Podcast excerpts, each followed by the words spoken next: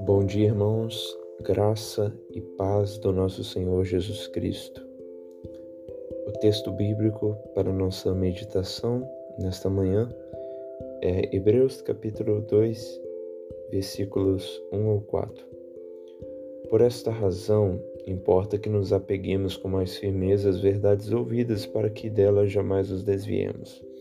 Se, pois, se tornou firme a palavra falada por meio de anjos, e toda transgressão da desobediência recebeu o justo castigo, como escaparemos nós se negligenciarmos tão grande salvação, a qual, tendo sido anunciada inicialmente pelo Senhor, foi-nos depois confirmado pelos que a ouviram, dando Deus testemunho juntamente com eles, por sinais prodígios e vários milagres, e por distribuições do Espírito Santo, segundo a sua vontade.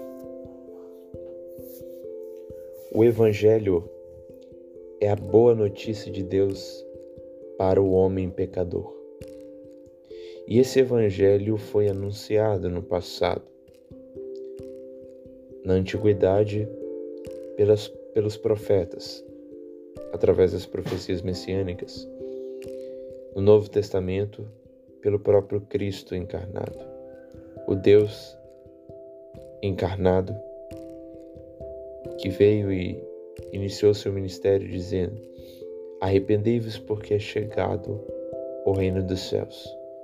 Muitos creram naquele tempo e a prova de que a mensagem do Evangelho era verdadeira foram os sinais, os prodígios e os vários milagres distribuídos pelo Espírito Santo, operado pelo Espírito Santo, mostrando que a mensagem pregada era verdadeira, era eficaz.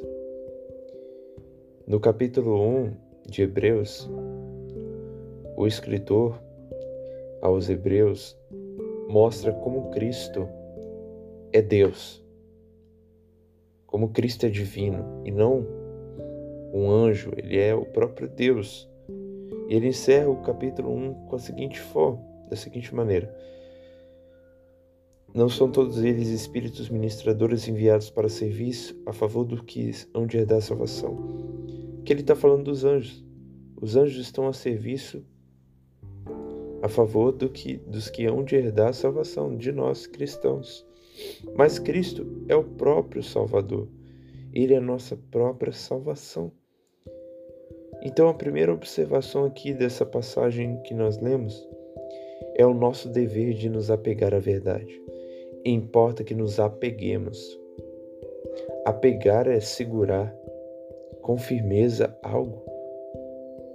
Temos que nos apegar com firmeza à verdade do Evangelho, à palavra de Deus.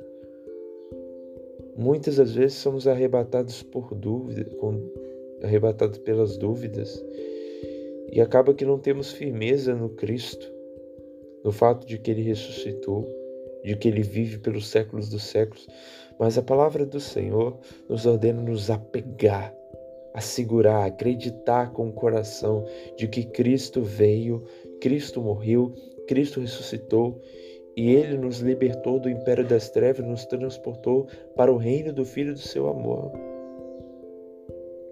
Temos que, com firmeza, acreditar nessa mensagem. Em segundo lugar, há um juízo se nós rejeitarmos essa mensagem. O texto diz: Se pois se tornou firme a palavra por meio de anjos, toda transgressão e desobediência recebeu justo castigo, que está falando do Antigo Testamento, então entra em cena. Como escaparemos nós se negligenciarmos tão grande salvação?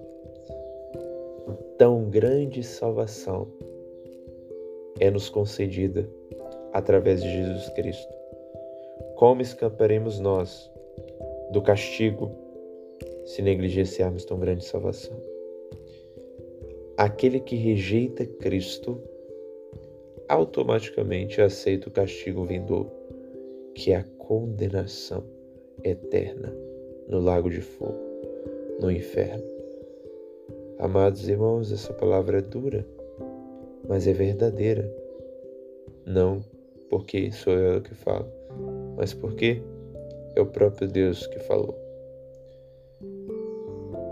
A doutrina do inferno é verdadeira, é bíblica, e o maior pregador do inferno na Escritura Sagrada foi Jesus Cristo.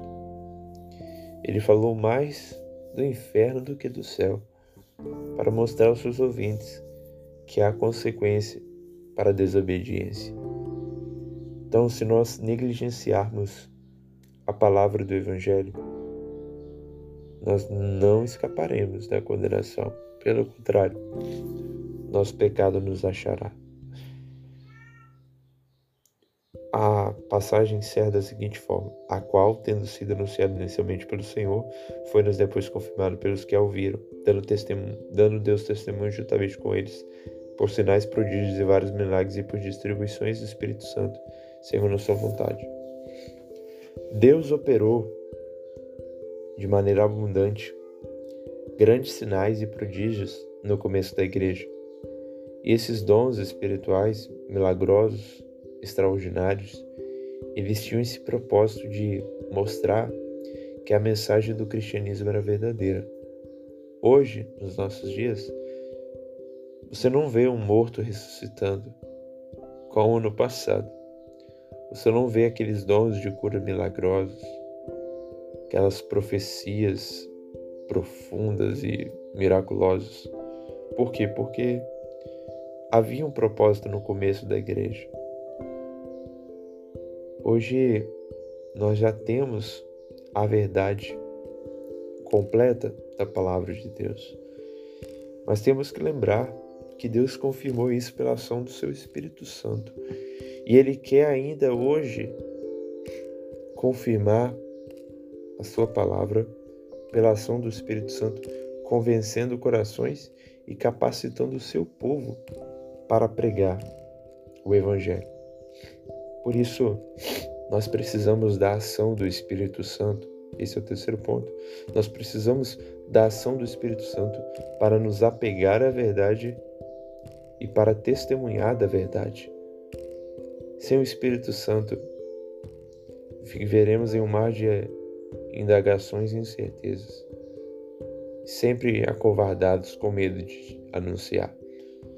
Então, nós devemos clamar para que o Espírito que operou lá no começo, com prodígios, sinais e milagres, opere ainda hoje nos nossos dias, tornando-nos ousados e intrépidos em anunciar o Evangelho, tornando-nos firmes na verdade, tornando-nos confiantes de que estamos no caminho certo, verdadeiro. Como escaparemos nós se negligenciarmos tão grande salvação? Se você experimentou dessa tão grande salvação, você precisa experimentar diariamente do testemunho do Espírito Santo no seu coração, de que Cristo morreu pelos seus pecados e ressuscitou para a sua salvação. Bendito seja Deus que por meio de Jesus Cristo nos concede a salvação, por meio do seu Espírito nos concede a certeza da salvação. Então, que possamos nos precaver do pecado da negligência e nos apegar à verdade que for ouvida no passado e anunciada ainda hoje. Deus nos abençoe. Amém.